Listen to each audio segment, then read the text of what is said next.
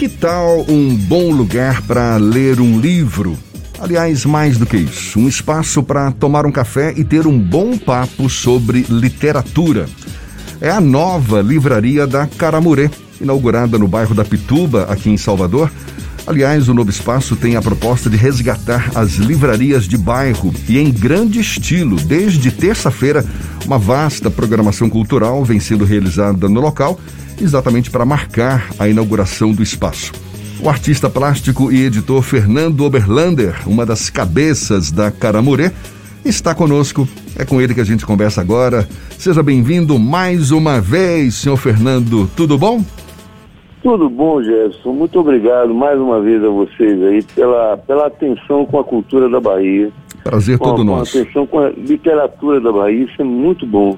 Agora me Muito conta, obrigado. me conta uma coisa, numa época em que a gente viu aí grandes livrarias sendo fechadas em Salvador, em grande parte por conta do impacto da pandemia, você vem agora com a inauguração de uma nova livraria, esse novo espaço da Caramorê no bairro da Pituba. Que que movimenta você nessa nova aposta, Fernando?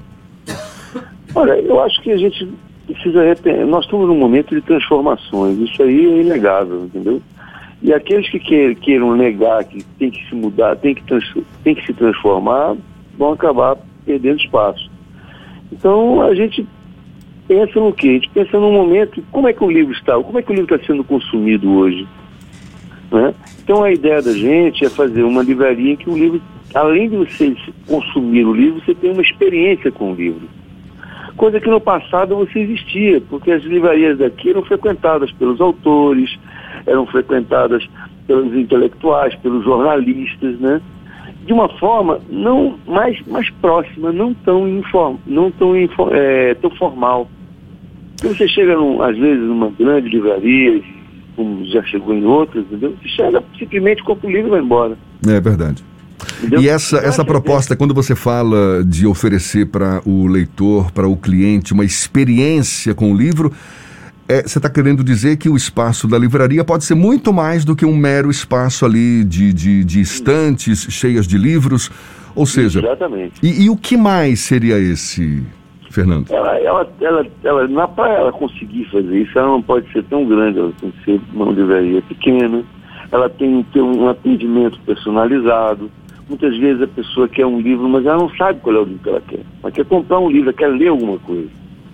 Então é importante que as pessoas tenham essa, essa livraria possa oferecer uma indicação, conversar sobre literatura, entendeu? Isso o ambiente todo cria. Não só o treinamento, não, não só o treinamento do, do, do, do, do- do vendedor, mas às vezes até você está num ambiente falando, ah, eu li esse livro aqui, é bom, se indica. Então, para isso, você tem que ter um ambiente aconchegante. E tem que ter um, um ambiente que possa permitir esse diálogo. E isso que a gente tenta procurar, a gente tem que oferecer isso, né? Nessa proposta. Além de você poder tomar um café, eh, tomar um vinho, uma coisa desse tipo, que vai, vai acrescentar também a esse, esse estar, né? Tanto estar como levar para casa. Você pode comprar um livro e só hoje eu estou querendo ficar em casa. Ah, então eu compro o livro, compro o vinho, compro alguma coisa e vou para casa curtir o prazer de ler. O prazer de tomar o vinho juntos. Porque o livro é prazer. Fernando, Então é. a Caramurê, ela vai num sentido meio que contrário ao que o mercado hoje aponta. As livrarias de rua estão em dificuldade em diversas partes do mundo, em outras partes do Brasil, elas estão num processo inclusive de fechamento. Salvador quase que não tem uma livraria. Na verdade, eu não tenho recordação de uma livraria nos moldes da, da proposta da Caramurê hoje. É uma aposta arriscada ou é uma iniciativa que também perpassa pelo prazer de conviver com a literatura em um ambiente que respire a literatura? Ô, Fernando, é, primeiro, bom dia para você, que eu não tinha falado com você ainda. Mas olha só, eu discordo um pouco de você no sentido seguinte: eu acho que essa pequena livraria é tendência mundial. Ou, ou seja, é, é, houve um tempo que as livrarias de rua saíram das ruas mesmo. Mas acho que a livraria de rua hoje é tendência mundial. Essa livraria de bairro é tendência mundial. Em São Paulo você tem livrarias que são assim, algumas maiores, outras menores. Eu, quando eu tive, a última vez que eu estive em São Paulo, fiquei numa rua que tinha uma pequena livraria. E, e, e, tinha sempre um ciclo de pessoas ali pela redondeza que frequentavam, compravam, pediam título. A própria livraria da Vila, em São Paulo, que é muito conhecida, ela começa com essa proposta e ela se mantém até hoje, entendeu? A, a livraria, a, a, uma das melhores livrarias que você tem em São Paulo, que é a, a Martins Fontes, é uma livraria praticamente rua, ela é um centro comercial, não é um grande shopping. Entendeu? Então, por quê? Porque as pessoas têm um. E lá você tem esse tipo de diálogo. Né? No Rio, você tem a, a, a, a Blocks, você tem argumento. São livrarias de bairro, livrarias. A própria Travessa tem livraria no Leblon, tem livraria em Ipanema. Mas aqui em Salvador esse é um movimento novo, né?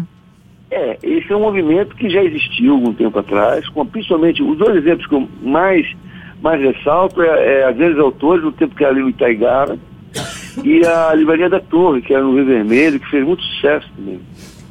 Acontece que Salvador é uma cidade que tem, teve uma, uma urbanização, por exemplo, é, é uma cidade de uma urbanização difícil. Historicamente a gente vê isso, né?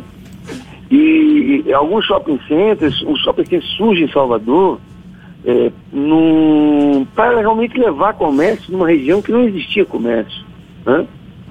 E isso, isso movimentou as pessoas para o shopping center, que eu acho ótimo, eu acho maravilhoso.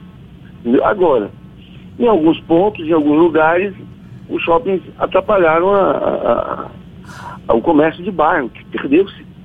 Tem comércio em, e, e, o comércio, não só o comércio popular que ainda tem hoje, mas o comércio eu, de, de, de, classe A e B, por exemplo, é, ele, ele tinha em todos os lugares. Ele tinha na Barra, tinha na própria Avenida 7, na Rua Chile, né? E esse comércio acabou se perdendo por conta disso. Fernando, o... e como é que você avalia o mercado literário, né? Porque volto a citar, a gente teve aí algumas livrarias que fecharam as portas, grandes livrarias. Essa facilidade do leitor de acessar livros de forma online, livros virtuais, isso também tem impactado no mercado? Como é que você avalia os autores? Eles estão optando também por novos novos, novas plataformas para para produzir os seus, suas obras, seus novos livros. Aliás, amanhã vai ter até o lançamento né, do livro Poeminhas Naturais, de Fernando Pessoa. Isso.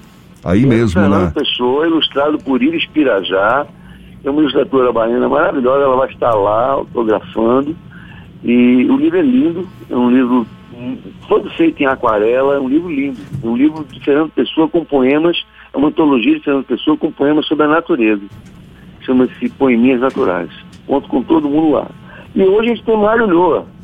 Mário Lhoa e Marcos Vinícius Rodrigues. É... Mário Lhoa que é um... Violonista Mário Lhoa. É, tá marcado para seis e meia da tarde, não é isso? Exatamente. Costumo dizer que ele é um monstro do violão porque ele é genial. Ah, e certamente. E Marcos também é outra figura fantástica da literatura. E no domingo a gente termina com o Lucas Lucas é. faz um trabalho de MPB muito bacana também. Mas, Mas olha só, respondendo diga. a pergunta ah. de vocês em relação à influência do digital no mercado literário, eh, eu quero dizer a você o seguinte, que esse processo é um processo que já vinha acontecendo. A pandemia antecipou esse processo. Tá?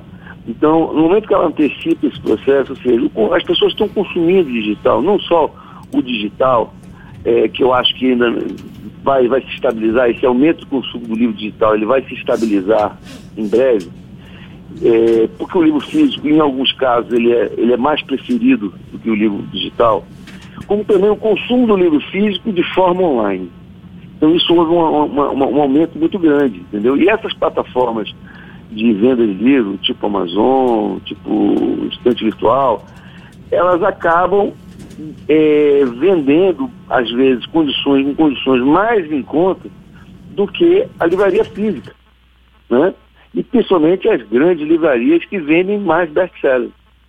Então, best-seller. Porque livro é economia de escala. Quanto mais você imprime livro, mais o custo baixa. Então, dentro dessa perspectiva, aquilo que tem mais saída, que vende mais porque a mídia dá mais, porque é, você tem um, um. Acaba você podendo vender mais barato se imprimir mais, mais, mais títulos, entendeu? E é através desse mecanismo que as plataformas conseguem ter um preço mais baixo e com conforto de você receber em casa, tá? Então, o, o, onde vai, a, por que, que eu vou na contramão? Por que, que as, a, as livrarias de bairro elas vão na contramão? Porque elas vendem aquilo que é muito específico. Então, ela, ela, elas funcionam para aqueles amantes da literatura que gostam de ler e que não, não vão, não, não, estão procurando apenas aquilo que está na rede. Especial, aquele livro daquele autor, ou, ou, ou em, em, em, principalmente quando se trata de nicho de mercado. Livros, por exemplo, livros religiosos, livros infantis. Você vai ver em breve, você vai ver livrarias com esses, esses, esses essas pegadas, entendeu? porque ela atrai um público que quer aquilo, que quer se aprofundar naquilo, que quer pesquisar sobre aquilo, entendeu? Fernando, a, a livraria da Caramurê não se propõe ser apenas uma livraria, mas um ponto de encontro da cultura. O que esperar dos próximos meses com o funcionamento dessa livraria aqui em Salvador? Então, a ideia, a ideia da gente é criar uma, uma, uma dinâmica de ponto de encontro. Então, a gente vai criar a eventos, a gente vai ter uma programação de eventos, a ideia que a gente tem, inclusive é, em, em, em, vamos dizer assim, comum com o próprio, o próprio Madison Plaza, que você tem ali, você tem parceiros como a Cubana, uma, inclusive a Cubana no sábado está fazendo um, um, trabalho bacana lá, que é o, o Cubanito Amigo, que é um eles fazem um, um combo com sorvete e um, uma, uma, um bolo deles lá que eles oferecem, a renda toda vai ser para obra, obras de assistenciais de Mandúcio, né? Tem a Canec, que é uma parceira nossa, que faz uns trabalhos muito bacanas, tem a Copenhague. Então a gente vai tentar fazer ali um, um centro de, de, alguma, de, de eventos. Estamos trabalhando para isso, tá? E a partir disso, a gente vai conseguir, que, que, conseguir atrair todo esse público que gosta de de pensar. Nós estamos, nós estamos com carência de pensamento, amigo.